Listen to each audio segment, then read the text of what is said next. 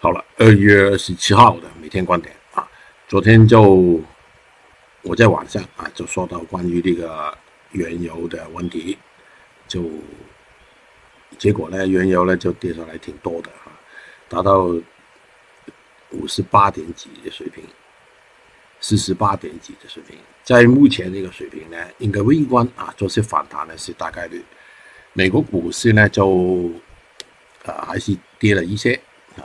就看看上面那个图，美国道琼斯啊，昨天呢就达到一个低位，呃，我觉得在这个低位呢，面临反弹的机会呢是比较大一点。好了，如果它反弹，是不是带领那个令到啊我们？领先一点啊，今天那个恒生指数呢就不跌啊，就有可能开低一点啊，但是就应该大概率是不跌，是反弹啊，就这个需要关注了啊，所以盯着它。IC 啊，过去有些力量的抄底的啊，就折腾了 啊一段时间了。啊，不排除今天也是，啊，从一个低位做一些反弹啊，这个概率是比较大的，但是是不是又破顶呢？暂时我不知道。IH 昨天表现出来呢，就啊比较强一点的啊，它没有 IC 那个回调那么多，就应该是盘整一下。IC 啊，不排除呢也是。有可能有些低低开啊，但是不太多啊，应该是在这个空间里面折腾啊，就跟着那个 IC 最后怎么走了。这个是波罗的海那个什么干货指数啊，跟那个海运有关的啊，大家来看到那个图呢啊，全世界对那个海运的。运输啊都是很低迷的啊，所以呢影响那个原油的需求，呃，过去几天跌下来也是这个原因。好了，有些板块就那个镍，好像是啊形成了一个双底的一个情况啊，就做一个微观的反弹。新情况也是了啊，应该是微观的反弹的大概率。铜达到上面那个有一个开始有一个延伸线啊啊，做一点点的支撑，反弹一段啊，可以的。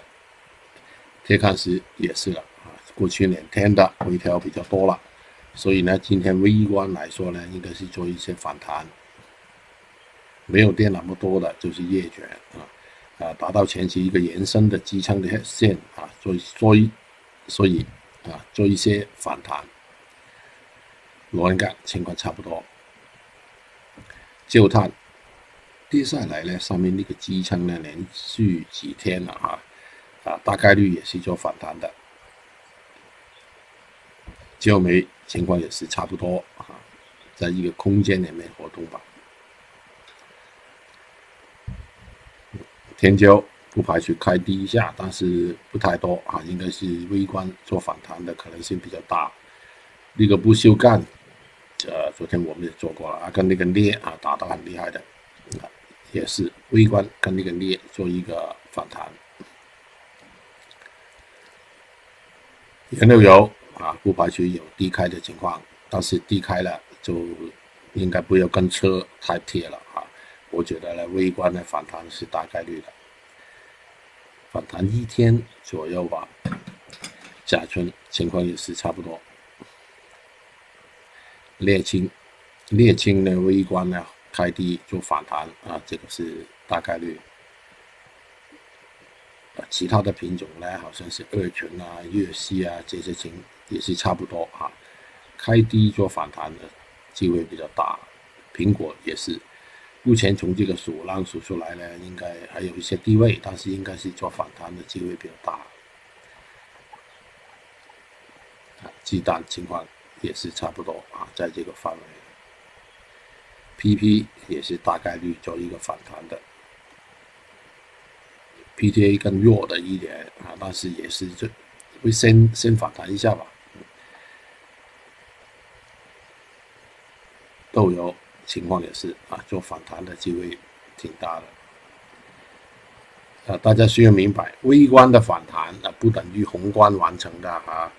微观的反弹，宏观还是很不好的。尤其是昨天说的那个有些板块，啊，其中那个镍、那个不锈钢等等，就算是原油相关的一些品种呢，我相信还是反弹跌的。但是一天反弹应该是不够的，啊，一天一天半啊，这个大概率，估计呢应该是也是了，开出来不排除有些开低，呃，但是。主要还是盯着恒生指数跟那个 IC 的表态啊，因为我们有些力量来支撑的。好了，今天就聊到这里，就愉快。